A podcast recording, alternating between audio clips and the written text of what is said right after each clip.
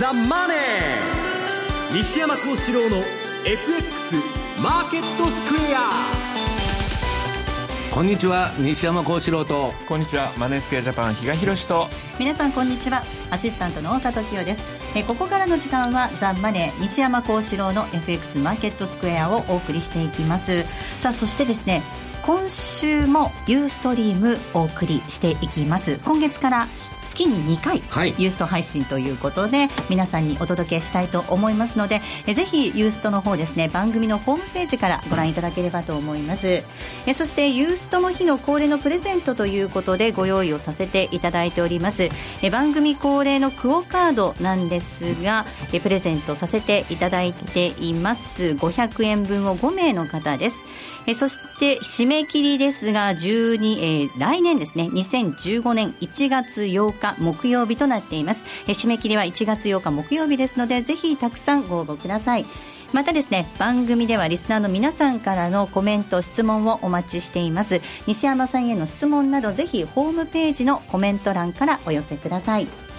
えそしてですねプレゼントの話なんですけれどもユーストリーム動画の画面上に表示されますキーワードこちらが応募の際には必要になってきます。え番組のホームページの方からお申し込みいただくときにキーワードを必ずお書き添えいただければと思います。たくさんのご応募お待ちしています。えザ・マネーはリスナーの皆さんの投資を応援していきます。それではこの後午後4時までお付き合いください。この番組はマネースクエアジャパンの提供でお送りします。それでは今日のマーケットを確認していきましょう。日経平均株価今日は4日続伸、え3日続伸となりました。9日以来の高値ということです。終値ですが411円35銭高い17,621円40銭となりました。高値引けということです。そしてトピックスなんですがこちらは続伸です。33.29ポイントのプラス1409.61となりました。え売買高概算で27億930万株、売買代金は2兆8846億円でした。東証一部の値上がり銘柄数概算で1575銘柄、84%以上の銘柄が上昇しています。一方、値下がり銘柄数が200銘柄、そして変わらずは83銘柄となりました。え業種別見ていきますと、今日はえ33の業種のうち32の業種がプラスとなりました。上げ幅大きかったのが不動産、そして証券、輸送用機器など、え下げたのが水産の1業種となっています。そして、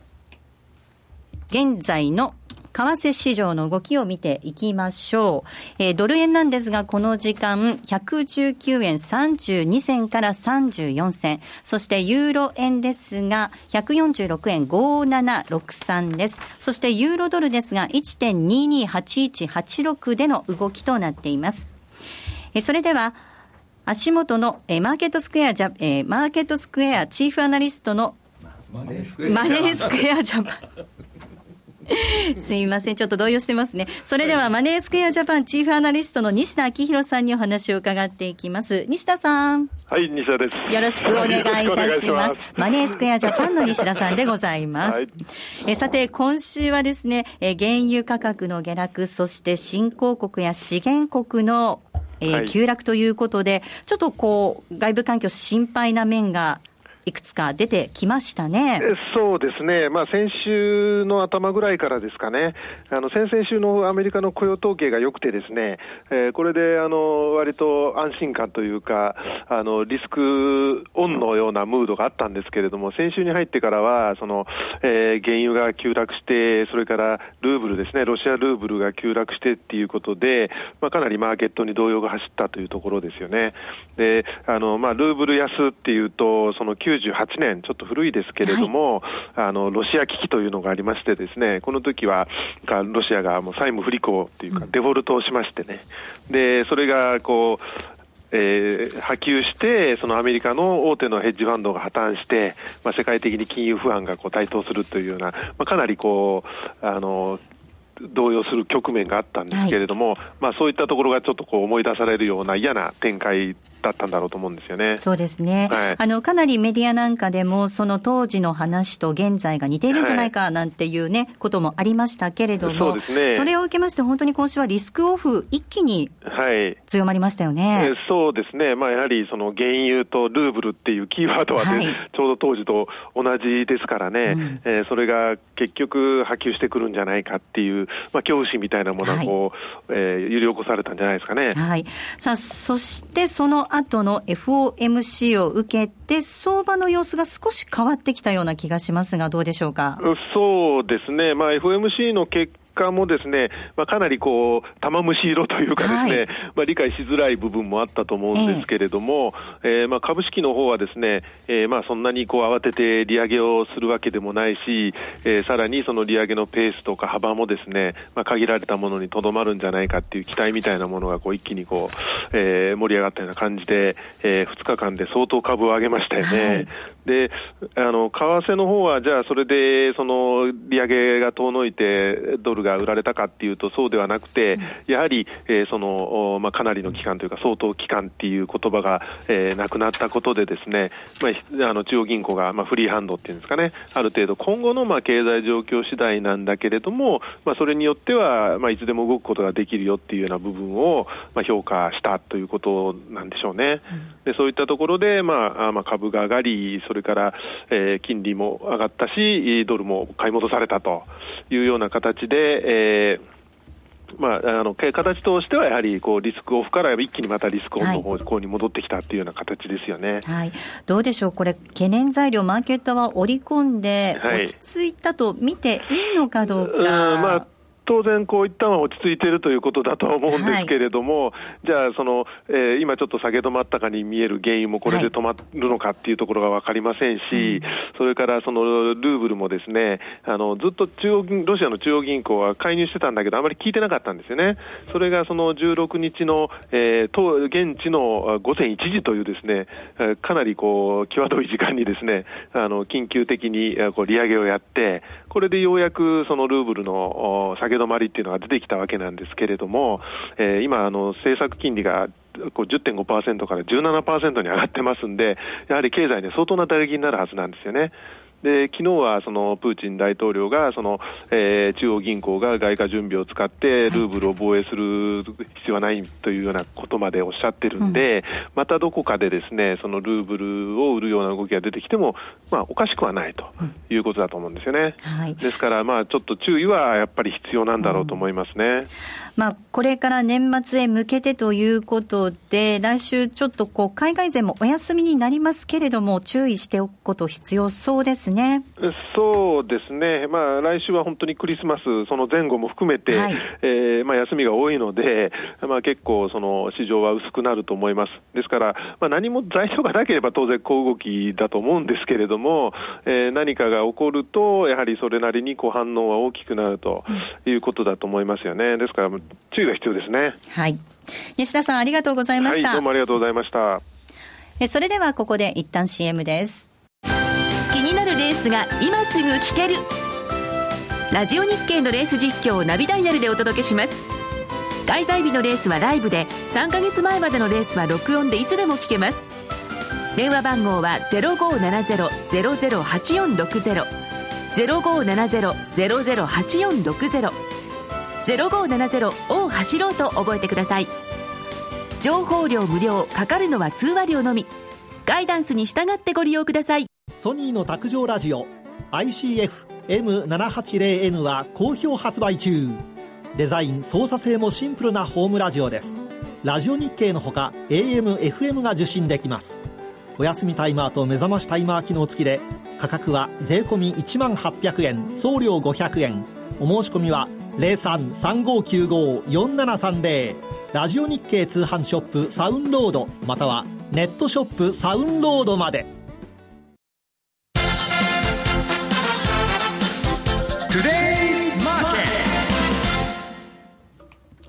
テレーズマーケット、ここからは西山さんに足元の相場について解説をいただくコーナーです。では西山さん、お願いいたします。はい、えー、っと、まあ、先週、まあ、あのー、原油のことでやってですね、はい、ジャンク債がうんぬんという話をしてたらですね、そうですね。えー、先週の相場の火曜日に、それが襲ってきましてですね、はい。まあ、あのー、これ、相場の構図で言うと、原油急落と、で、原油が急落するには、まあ、日本にもアメリカにも、まあ、減税みたいなもんですから、そうですね。非常にいいんですけど、はい、そうじゃなくて、金融市場が、まあ、債券システムが、今の世界の、その、えー、バブルを支えてるですね、異常低金利バブルが崩壊する可能性があると。うんいうことで、まあ、原油の急落がジャンク債の急落につながりまして、株急落という負のスパイラルがですね、えー、今起こっちゃったと。で、まあ、ちょ、ちょっと今日チャート持ってきてんで、まあ、あの、原油のチャートをまあ、見ていただくとわかるんですけど、まあ、今年100ドルぐらいでやってたのがもう半値ですよね。はい、で、最高値の143ドルから言っても、もう、ものすごく下がってるんですけど、これがですね、あのー、まあ、先週の放送でも、まあ、言ってたんですけど、まあ、原油が急落して、で、あのー、話がややこしいのはですね、今、あの、ジャンク債バブル、ハイイールド債バブルですね。えー、これが、まあ、起こってるんですけど、イエレンも警鐘を鳴らしてるんですけど、そこのとこでですね、あのー、いわゆるハイイールド債、ジャンク債市場の、まあ、2割弱ですね。えー、3000億ドル程度は、シェール業者の、まあ、ハイルド債が占めてると。で、ローンがまあ、まだあの、日本円にして20兆円ぐらい、まあ、他にはあるんですけど、はい、こういうものがおかしくなるんじゃないかと。いうことで、まあもうジャンク債が売られてるのに先週ニューヨークダウだけ上がってておかしいと言ってたわけですけど、ニューヨークダウも取られてドーンと来ちゃったということなんですね。うん比嘉さん、どうですか、ここまでの動き、本当に急速にリスクオフになったわけですけれども、うん、ちょっとあの今週に関して言うと、はい、もちろんあの原油の動向というのは気になるという話,、話はもう考えてはいたんですけど、ただ一方で、じゃあそあの、アメリカの株も最初すごい下げましたよね。で、その、それに伴って、まあ、リスクオフ的な円買いが進んで、ドル円の115円台ミドルでしたっけ？ちょっとあそこは想定外だったと、とね、はい、いう感じ。で、今週はだから西山さんともですね、夜中に、電話で話してお互いチャート見ながらこうやり取りしてたんですけど、はい、私あの忘年会してたのに比嘉さんからガンガン電話がかかってましたけどね。いやいや。お酒飲んでる場合じゃないですよ。いやいやいやそういうそうなんですよ。それで、まあ、その時も、まあ、ちょっと114をね切るようだと、これ相当最後の投げが入るんじゃないのとかっていう、まあ話もしてたんですが、まあ幸いなことに115のミドルで切り返してくれたんで、まあほっとしてる。で、その後を見ていくと、まあその、ジャンク、あの、ジャンク債ですね。これも少しずつ値を戻してたんですが、はい、また昨日、昨日また 全値戻し期待していいかななんて思ってたら、陰線になってるんですよ。うん、だからちょっと。ジャンク債がね。ジャンク債が、はい、はい。で、そういう、そうした中また、えー、原油も54ドル11セントで確か終わってたはずなので。プーチンが2年間、ロシア経済ダメだって発言したら、わーっと落ちてきたんですね。うん、だからま、まだまだちょっとそこら辺は気にはなるんですけど、はいまあ、でも、この後、年末にかけては、後でご紹介するチャート通りにはなっていくのかなという淡い期待は持ってます、うん、はい、まあ、でもそれにしてもですよ、そのロシアの中銀の緊急利上げ、あれはちょっとびっくりしましたね、はい、あれは夜中にやり、まあ、早朝と言われてるんですけど、はい、夜中にやって、まあ、それだけ、まあ、あのルーブルエスでロシア政府にとっては、うんあの、ドル建てで原油のあれでル、ルーブル建ての部分が、あの、増えてですね。はい。財政的にはいいんですけど、まあ、国民生活が、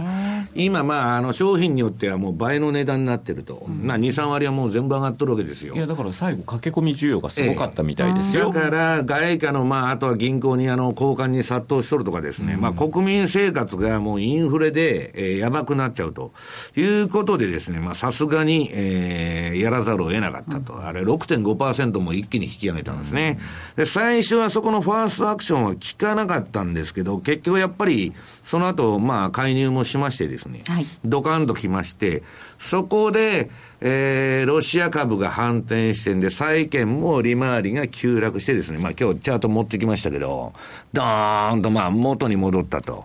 で、さすがにここは一旦買い戻しだと。い。うことでですね、今まあロシアが落ち着いて、まあ原油もまだ不安定なんですけど、一応スピードが下げが止まってると。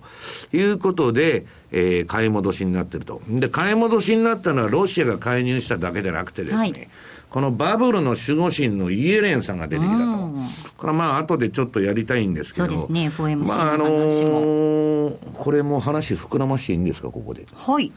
あの、昨日ですね、私は実は朝までまあミーティングしとったわけです。で、大体ですね、私はこの放送でも言ってたんですけど、こういうのが1月に来るんじゃないかと。うんうん、本来は。前から言ってましたね。というのはですね、歴史的に12月相場で大暴落っていうのは、えー、相場調べるとほとんどない。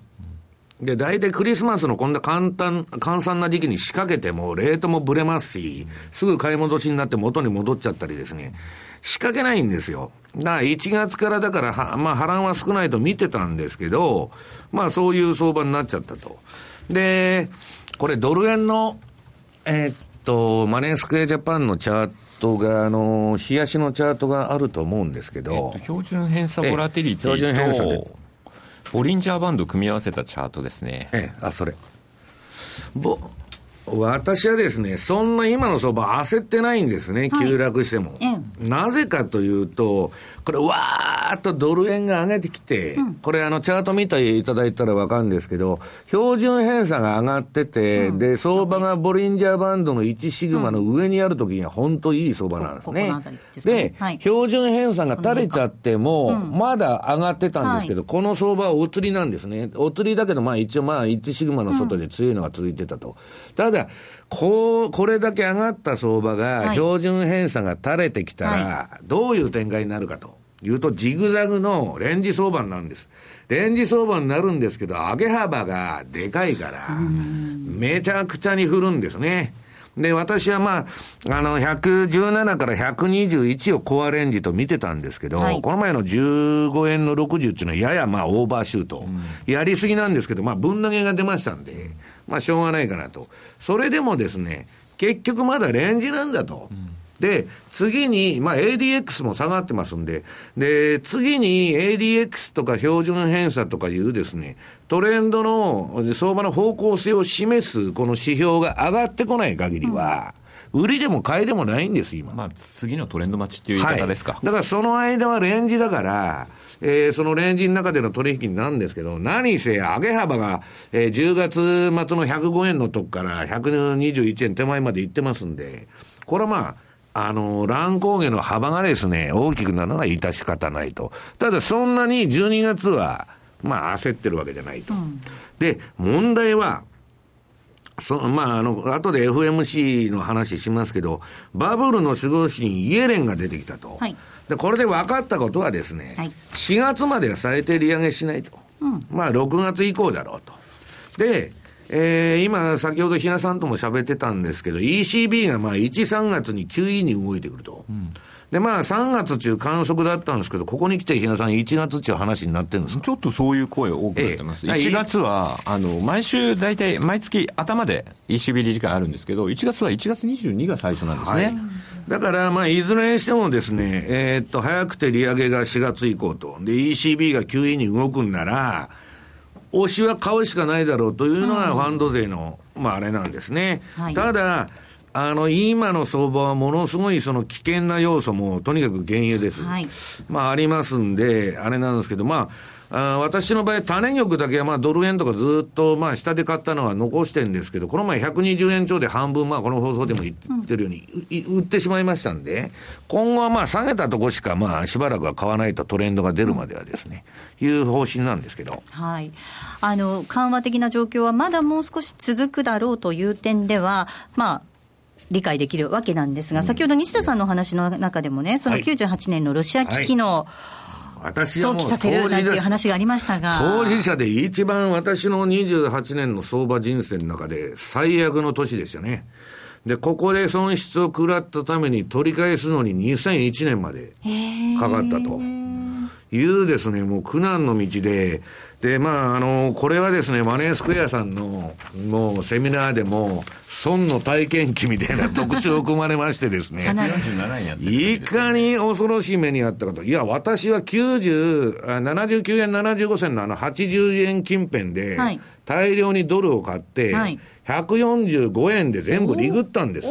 で、147円まで行って、調子に乗ってたわけですよ。はい、もう天才じゃないかと。で、私は147円の時リグって、その後すぐ買ったんじゃないんです。そこから10円落ちたんです。147円から135円まで落ちて、はい、もう12円も下がってるから、まあこれが値頃感なんですね。買いだということで買ったら、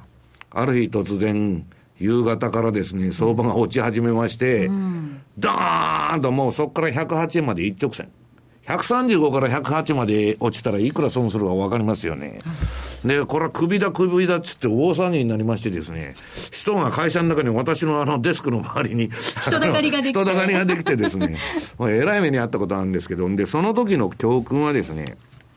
どっか一箇所で大きな危機が起きると、次に飛び火するんです。はい。で、その時に私はあのドル円とともにその損失を被ったのは、すぐそのロシア危機とか来て、中南米の債券に派遣、波及したわけです。で、ブラジルとかも暴落したりですね、アルゼンチンとかまあそういうところがですね、まあとにかく、あんまりですね、えー、っと、この相場バブルだからといって、気を抜かない方がいいと。うんこれはですね、だからいつでも私は言うんですけど、対処法としてはストップを置くしかないんです。うん、ストップを置いとかないと、えー、ひどい目に遭う遭う可能性があると。まあ私と同じような経験をしている人がですね、今週ブルームバーグで、1998年を生きたヘッジファンド運用者が警告、痛み覚悟せよと。まあ、警鐘を鳴らしてんですけどですね、はい、もうとにかく、えー、相場はありえないなんていうことは、あり、あり、そう、ありえないというのはないんです。うん、ブラックスワンっていうのはあるんで、はい、そこら辺皆さんやっぱり注意していただきたいというふうに思ってます。比嘉さん、ここからは本当ちょっと最新の注意必要になるかもしれないですね。あの、本当にね、あの、リグときはリグ、うん、で、ちゃんと、まあ、この後のコーナーでもお話ししようと思ってた部分につながるので、はい、まあ、そこでもですね、ちょっともう少し、あの、お話を膨らませたいなとは思ってます。はい。えここまではトゥレーズマーケットをお送りしました。CD 金井さやかの90日で仕上げる TOEIC テストステップバイステップコーチング好評発売中500分にも及ぶ音声ファイルとボリュームたっぷりの PDF ファイルを1枚に収納。しっかり確実にテストに向けた指導を受けることができます。お値段は税込5400円送料500円。お申し込みお問い合わせは0335954730ラジオ日経通販ショップサウンロードまで。ラジオ日経のネットショップサウンロードでは期間限定でラジオ日経60周年記念グッズを発売中です。大人気の公式キャラクターラニーのトートバッグ60周年記念バージョンをはじめラニー T シャツや競馬名実況 T シャツなどここだけの記念グッズがあなたの手に。売れ筋ナンバーワンは名実況踏み切ってジャンプ T シャツ。売り切れの場合はごめんなさい。ネットショップサウンロードで検索。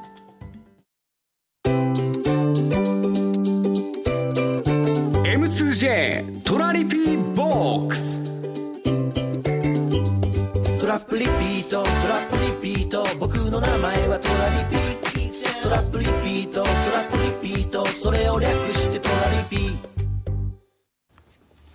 さて、このコーナーでは FX 取引の考え方について比嘉さんに教えていただきます。はい、比嘉さん、お願いいたします。はい。まあ、先ほどのコーナーでもちらっと言いました最後、はい、まあ、流動性というお話をさせていただこうかなと思ってるんですが、うん、実は今週月曜日に自分、私書いたレポートっていうのは、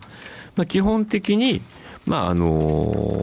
ー、下もあるんだろうけども、その下って117ぐらいを見てたんですよ。というのも、あのー、過去2年、2012年、13年のドル円の年末、11月からの相場指数化したものと、はい、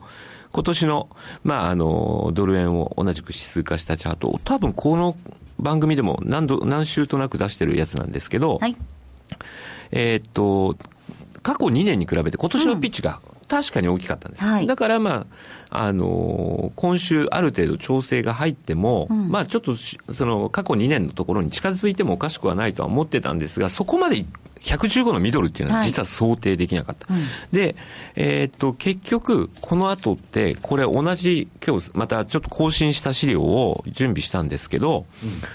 ほぼ一致したんです。過去2年と。ただし、これ終値を指数にしてるので、はい、その途中経過っていうのが、だから115のミドルとかっていうのは反映でき、されないわけですよ。ええ、だから、えっと、結局、今のところその、シナリオ通りな感じにはなってるんですけど、うん、そんなことはないと。その、結局、あの、よくお客さんから、この先、レベルどのくらいで見ますかこうこうこうだと思います。ただしっていうことでよくセミナーなんかでも言ってるんですけど、その途中に超極端な円高があった時には、その予想、結果的にその日ではピンポイントで当たってても、何の意味もなさないっていうのも、西山さんとも話してる、まさにそれがちょっと、それの耳にバブル的なことが、今週、こういった指数からもですね、伺える展開だったかな。ちょうど話されてるんで、あのドル円のですね、えっと、私が持ってきたチャートがもう一つあるんですけど、これえー、っと、あ、それです。はい、ドル円。カラフルなやつ。フィボナッチのリリトレースメントですね。これ見ていただくと、まあ、あの、日傘が117円と、まあ、私もそこは、えー、強い節だと思ってたんですけど、それ破っちゃいまして、はい、これ見てると、あの、38にぴったりで、うん、まあ、止まったんですね。115円の半ば、まあ、ぴった若干余裕があったんですけど、で、ここのポイントというのは、もう一つは、まあ、日嘉さんも私もよく言ってるんですけど、13日移動平均のマイナス3%帰り、これにタッチして止まったと。まあ、止まるところで止まって、今今度はわーっと上戻してるだけなんですけど、じゃあそのままどんどんどんどん上行っちゃうかというとですね、それはまだ全然わかんないと、うん、先ほど言ったような標準偏差が上がってこないと、あれなんですけど、まあただ、チャート的には一応綺麗なとこで止まったと。うんで、こういうのはファンドっていうのは見てんですね。この13日移動平均のマイナス3%。まあ、あとはまあ今日は持ってきてませんけど、ATR の水準とかですね。うんで、まあ、これ、後のコーナーに回しますけど、ニューヨークダウンもいいところで止まってるんですね、うんうん、今、それでファンドが買いに出てると、まあ、それは後のコーナーで言いますけど、うん、まあ、ドル円の今、比嘉さんが言われたのは、まあ、冷やしの部分ですね、はい、これがまあ、え想定外だったと、うん、まあ、いうことなんですけど、結局だからね、その後に流れが変わるっていうのも、うん、FOMC っていうのも書いてあるんですけど、うん、結局その前にストップがついてしまったと、今回はですね、今週に関しては。という部分では、非常になんかちょっと悔しい思いをしてる自分がいるんですけども、でも結構ですね、そうですついた後その下、買えばいいんですよ、ね、そうそうそうなんですけど、結局、個人の動きっていうのを見てると、ですね、うん、えっと、うちの場合、比較的多かったのは、えっと、それまで持ってるポジション、追加入金。してきたっていうのは確かなんですよ。まあ、みんなせざるを得なかったですよね、あれでは。だからそう考えたときには、やはりこれだけボラが大きくなってきたときっていうのは、ポジションある程度、まあ、レバレッジを抑えておくっていうのは、これまで言ってる通りなんですけど、加えて、もしくは資金をやっぱり厚めにしておく。うんはい、で、えっ、ー、と、来週だと24日クリスマスのイブで、かなりもう市場参加者もいないでしょう。25は全面的にお休み。で、26に至っては、えー、イギリスがボクシングで、クリスマスの箱を開ける日ということでですね。もうね。あの、ロンドンなんかが今、世界で一番取り扱い量っていうのは、FX は大きいんで、そういう意味ではちょっと来週後半にかけてっていうのは、そういう部分で流動性がかなり低下する部分なんで。ね、職業的な運用者でクリスマス近辺にポジション取ると、ものすごい怒られるんですよ。あそうかもしれない。何やってんだと。その流動性が全然ないのにね、損したらどうなるんだと、儲ける儲けないの話じゃないんですよ。だからそういう期間に入るんで、で、スワップもむちゃくちゃになるでしょ、うん、正月と、えー、クリスマス近辺はまともなレートが出ないんで、うん、まあそこら辺のやっぱり流動性が薄い中での動きっていうのは、ちょっと注意した方がいいと。とはいえ、あれなんですよ。今日またあの更新してきたさっきのですね、あの過去2年との動きのチャートのところに、一つ丸をつけてて、またここから流れが変わるんじゃないのっていうのを示してるところがあるんですけど、これがね、24日ぐらいなんですよ、うん、これじゃないです、これはレポートのあれなので、今あの、多分皆さんが画面で見てる部分があるかと思うんですが、そこの部分っていうのが、ちょうどあの丸がついてるところって、12月の24日、この後西山さんのクリスマスサンタクロースラリーにも引っかかってくるかなっていう。ここでやっちゃったらどうですか今？いやまあちょっとのコーナーの時間あそうですか。はいわかりました。気にしてたはい、はい、この後のコーナーでまたタイムフレームの問題です、はい、西山さんの方にですねその後サンタクロースラリーの話お願いしたいと思います。はい、ということで、ね、来るでしょう、来てほしいなと思いますけれども、はい、ということで、M2J トラリピボックスはここまでとなります。この度、マネースクエアジャパンは、10月のホールディングス体制への移行を記念して、お客様の運用成績をプラスにする可能性の挑戦として、マネースクエアプラスプロジェクトをスタートしました。プラス、それはお客様の運用成績をプラスにする可能性への挑戦。プラスにこだわる理由。お客様の資産がプラスになることがマネースクエアの成長につながる。プラスにさらなる可能性をホールディングス体制を礎により広く可能性を模索するというプラスに込められた思いを一つずつ形にしてまいります。プロジェクト第一弾としまして、通貨戦略に新しい可能性をのもと、9月20日より新通貨ペア、トルコリラ円の取り扱いを開始いたします。高金利で価格帯の安さと変動の大きさを合わせ持つ新興国ならではのダイナミズムこそが大きな魅力であるトルコリラ。当社にこれまでなかった特徴を持つ通貨ペアであり、当社独自の発注管理機能、トラリピにもマッチしている通貨ペアです。今後のマネースクエアプラスプロジェクトにご期待ください。マネースクエアジャパンが提供する外国為替証拠金取引は、外国為替相場の変動や各国市場金利の変動により損失を被ることがあるほか、その損失は投資金額を上回る恐れがあります。また、トラップリピート違反団は取引の利益を保証するものではありません。取引説明書をはじめ、契約締結前交付書面などの内容を十分にお読みいただき、ご理解の上お取引ください。なお取引に際しては所定の手数料がかかります。金融商品取引業者関東財務局長金賞第2797号株式会社マネースクエアジャパン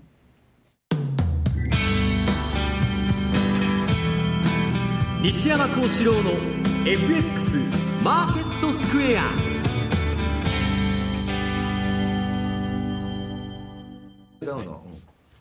えさて、このコーナーではマーケットの見方について西山さんにいろいろな角度で教えていただくコーナーです。今日のテーマですが、イエレンラリーかサンタクロースラリーかということです。はい、先ほども比嘉さんのお話にちょっとありましたが。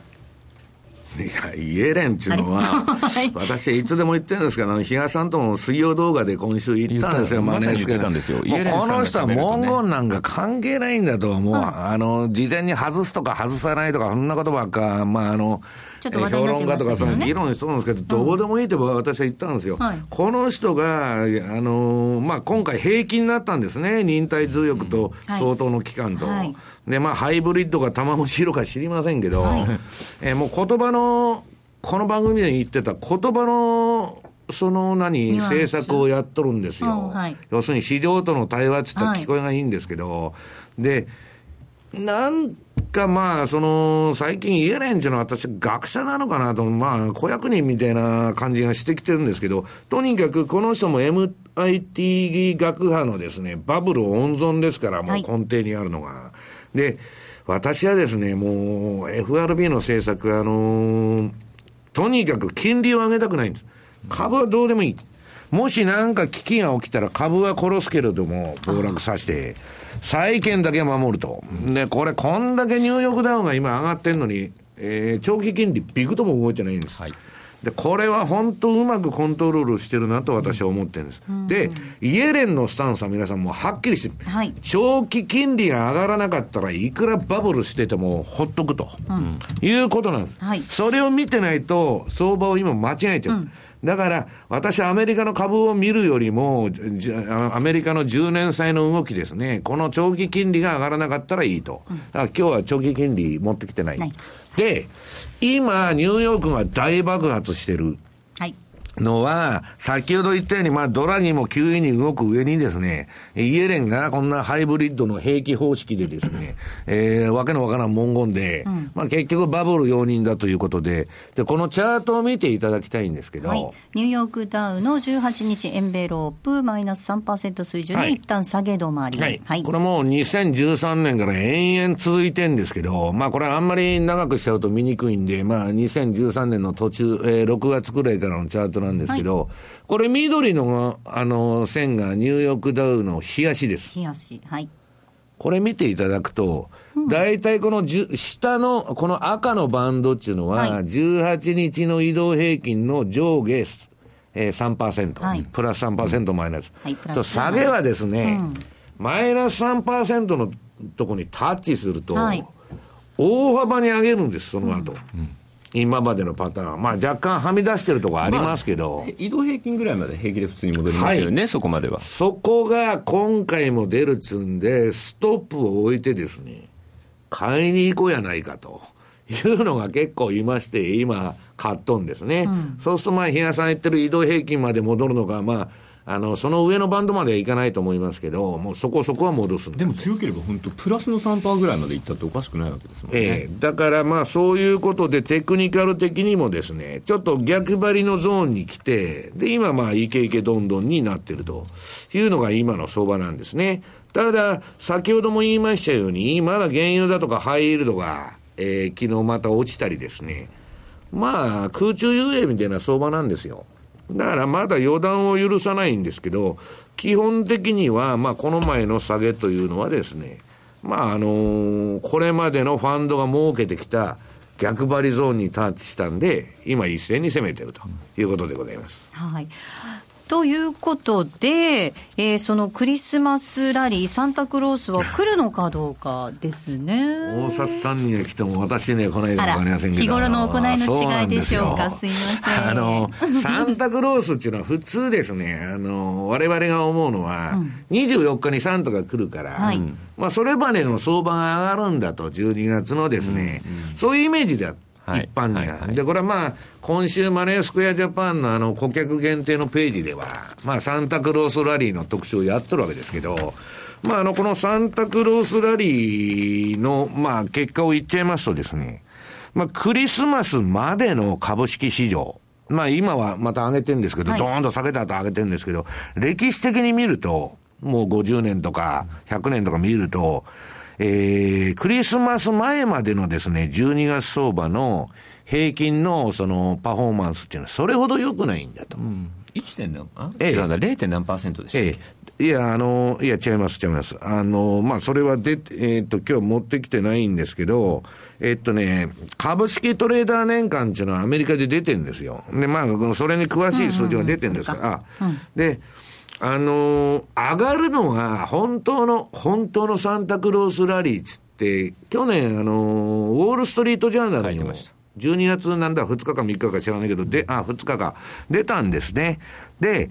要するにクリスマスまでは上がらなくて、本当に上がるのは、年最終5営業日と、うん、えー、年明けの2営業日。この7日間が、うんえー、今までのデータで見るとですね、平均1.7%。はい。まあ去年、去年の話ですけど、上昇しており、えー、77%の確率で上がっているというのは去年出たわけです。はい、まあまあ、あの、でこれはですね、あのー、あるファンドの、えー、何でしたっけ、えー、まあ、あの、イエルハッシュっていうのが発見して、この法則を。うんで、それがですね、まあ、あの、一応アノマリーというふうに、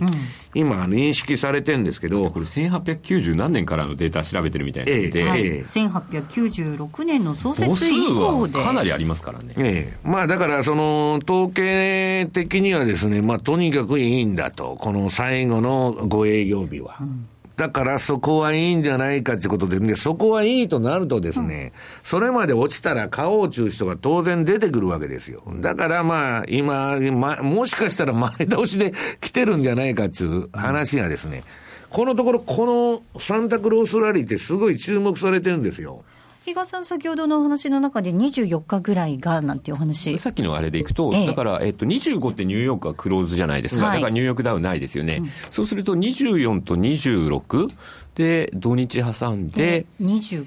30、31が年内5営業日。だからそことさっきのあのチャートも一致するっていう、まあ偶然なのか、どうなのか不思議なんですけどね。だから私はね、まあ、サンタクロースの7日間上げても、まあ、7日間上げても、そんな値幅でどんだけ出るんだっていう話になるから、それはやっぱり、まあ、あの、飛び道具みたいな話なんですけど、うん、問題はやっぱり大元にあるのは、はい、イエレンが、まあ、最悪、あの、いくら早くても4月までは利上げしないと。で、ドラギも9位に動くと。で、これ我々がいつでも言ってます。10月末に買って4月末に売りゃいいんだと。そういう意味では4月まではですね、やっぱ基本バブラザウルを得ないと。もう金余りで運用難の中ですね、何かやらないとファンドとかももうやるものないんですね、はっきり言って。だから、基本的にはやっぱりですね、えー、そこら辺まではバブルが続くんじゃないかと。ただし、それで、実体経済が良くなることは全くないし、アメリカがあんまり強くなると、今言ってます、新興国から、金が抜けて、アメリカに向かっちゃうということにもなりかねませんので、だからまあ、比嘉さん、今、クロス全般に弱いっていうのは、やっぱりアメリカがちょっと飛び抜けてるっていうことなんですよね。そうですね。ドルがかなり、まあ、インデックスなんか見てても強いですからね。うん西山さん、そしてそうした中なんですけど、はい、日経は今日3日続伸ということで400円以上上げてるわけなんですけど、はい、じゃあ日本株ってどうなんでしょうね？大札さんがいつでも批判されてますように、違うか。まあ、日本のですね、はい、やっぱりね、まあ、ちゃ、ちゃんと経済が、その発展するようなですね、うん、まあ、経済を、の仕組みを作ろうと、まあ、成長戦略でも何でもいいんですけど、はい、作ろうということなんですね。で、成長戦略ってはっきり言ってサービス業だけじゃないですか。はい、あの、規制緩和っていうのは。うんだから、私は日本人のものづくりで製造業がもっと伸びてほしいんです、うん、はっきり言って日本を代表する企業は、かっての松下とかソニーみたいなところにもっと頑張ってほしいんだ。ゲーム屋とかまあ言ったら怒られちゃいますけど、そんなもんが日本を代表する企業とか言ったらですね、やっぱりそれはまずいんですね。だから、その製造業がもっと伸びてほしいんだけど、そういうことにもなりそうにないし、中国とかの人件費がこれだけ上がってんのに、日本の製造業の数量が伸びてこないっていうのは、まあそれは世界的な不景気のせいなのか、その辺がよくわからないんですけど。だから今日西山さんともね、ちらっと話したのが、日経なんで上がってんの、はい、だからアメリカが上がったっていう以外、なんか理由あんの？って言われて、為替がね、ちょっと円安ですけど、ね、こんなもんですね、私はだからあのこの前からあの株に強気でですね、はいその、この私が個別銘柄まで ETF じゃなしに、インデックスしかやらないと言っとる、はいはい。やってんですけど、私はですね、あの、別にロマンで相場やってるわけじゃないんですけど、あまりにも面白くない。日銀が買うだとか、年金が買うとか、そんな話ばっかでですね、まあ結局、あとはもう一部のデートレーダーがわーっとやってるだけの市場になっちゃってると、それで。で、私が思うにはですね、やっぱりなんかこう、うん、来年も結論から申しますと、日本の金融バブルが膨張することも間違いない。で、バブル相場が続くんですけど、日本に関してはアメリカと違って、実体経済の改善が我々の生活が良くなるっていうのは、まずないと思ってます。だから貧富の差が広がるだけだから、まあ株をやらないとダメなんですけど、まあ結局来年はこれ言ってるように安倍さん、あの、大勝ちしましたんで、はい、第二の矢が中心になると。うん、えー、金よこせ、金よこせと、地方も苦しいからと。で、も政治家もそれがもう万々歳ですから、予算100兆円以上また要求してですね、大盤振る舞いの財政赤字垂れ流しによるですね、公共事業が、まあ、あの、中心になると。そうなるとですね、なんかこう、経済のダイナミズムって、それはもう90年代に散々やって失敗しとんですね。はい、だ短期的にはモルヒネ的なカンフル剤になるけど、長期的には借金が増えるだけど。だから、賞味期限が、私は黒田バズーカの賞味期限っていうのをですね、今本当に真剣に考えとるんですけど、ちょっとですね、このまま、えー、どんどこどんどこ調子に乗っていってると、どっかではしご外されるんじゃないかなと。それは、為替レートの125円。はい。ここがやっぱ分岐点になると思いますね。ここまでは西山幸四郎の FX マーケットスクエアでした。気になるレースが今すぐ聞ける。ラジオ日経のレース実況をナビダイヤルでお届けします。開催日のレースはライブで、3ヶ月前までのレースは録音でいつでも聞けます。電話番号は0570-008460 0570-008460 0570を走ろうと覚えてください。情報量無料かかるのは通話料のみ。ガイダンスに従ってご利用ください。ソニーの卓上ラジオ ICF-M780N は好評発売中。デザイン操作性もシンプルなホームラジオです。ラジオ日経のほか AM、FM が受信できます。お休みタイマーと目覚ましタイマー機能付きで価格は税込1万800円送料500円。お申し込みは0335954730ラジオ日経通販ショップサウンロードまたはネットショップサウンロードまで。M2JFX 投資戦略。さて、このコーナーでは来週に向けて M2J の FX の投資戦略を伺っていきます。では、比嘉さん、お願いいたします。はい、まずやっぱり今、ドルまた中心の相場になってきてる。特にやっぱり見なきゃいけないのはアメリカ株の動向等々ということを考えるとですね、はい、ドルって外せないかなというふうには思ってます。最初にまあ、ドルインデックスのですね、チャートも準備したんですけれども、はいまあ、またここに来てですね、まあ、移動平均、ようやくちょっと21日を割り込んだかななんて思ってたら、うん、あっという間にまた戻してきて、プラスの2シグマに接近中とい。うようなところなので、はい、まあ、やっぱりドルしっかりという流れは変わってないかなと。で、先ほども見てもらってた、あの、過去2年との指数チャートで見ても、仮に去年の、えっ、ー、と、水準と全く同じ動きをした場合、年末にかけて120円には乗ってても全然不思議じゃないという形になってますし、さらに2012年、さらにその前の年の形状をたどるんだったら、121円まで。っていうのはあるので、まあそこは年末にかけて3年連続の上昇相場にちょっと期待したい部分もあるんですが、一方でやっぱりその原油だけはちょっと常に、あの見ておく必要があるかなと。原油とハイイールドですね、うん、ここはちょっとやはり引き続き注意していきたいっていうのと、あともう一つ、はい、来週軒並み、えー、世界中の市場ってお休みなんですけど、そういう中にあってイスラム圏なんですね。トルコって、クリスマスイブには、えー、政策決定会合とい。うような形になってまして、はい、今回、まあ、あの、冒頭でですね、あの、参加いただいてた、当社西田ですね、なんかがもう書いてるんですけれども、まあ、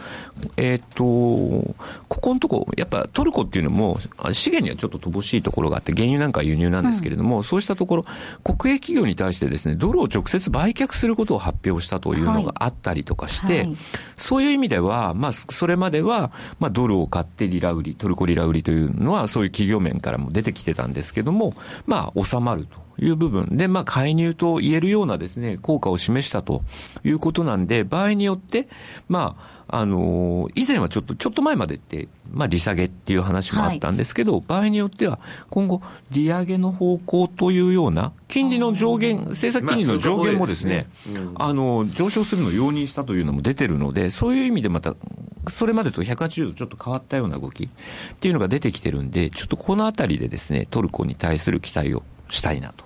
いうのもあるんですが、ただ今回下げたじゃないですか。結構個人の方買ったんで、はい、そうすると、ボラが大きいんで、リグうときはリグいましょうっていうのもあるので、あのー、逆に言うと、決済の売りが個人の決済の売りですね。利食いの売り。これがちょっと頭を抑えるような感じになる部分もあるかもしれないんですが、おおむねまたトルコに対して期待していきたいなと、そんなふうに考えてますね。はい。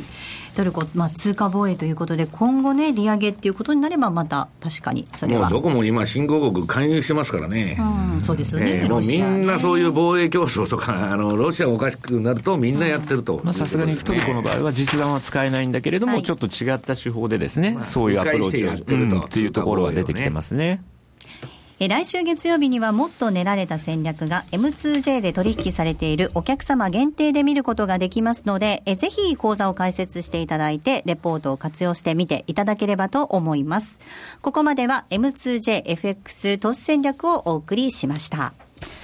さて、お送りしていますザ・マネー西山幸四郎の FX マーケットスクエアなんですが、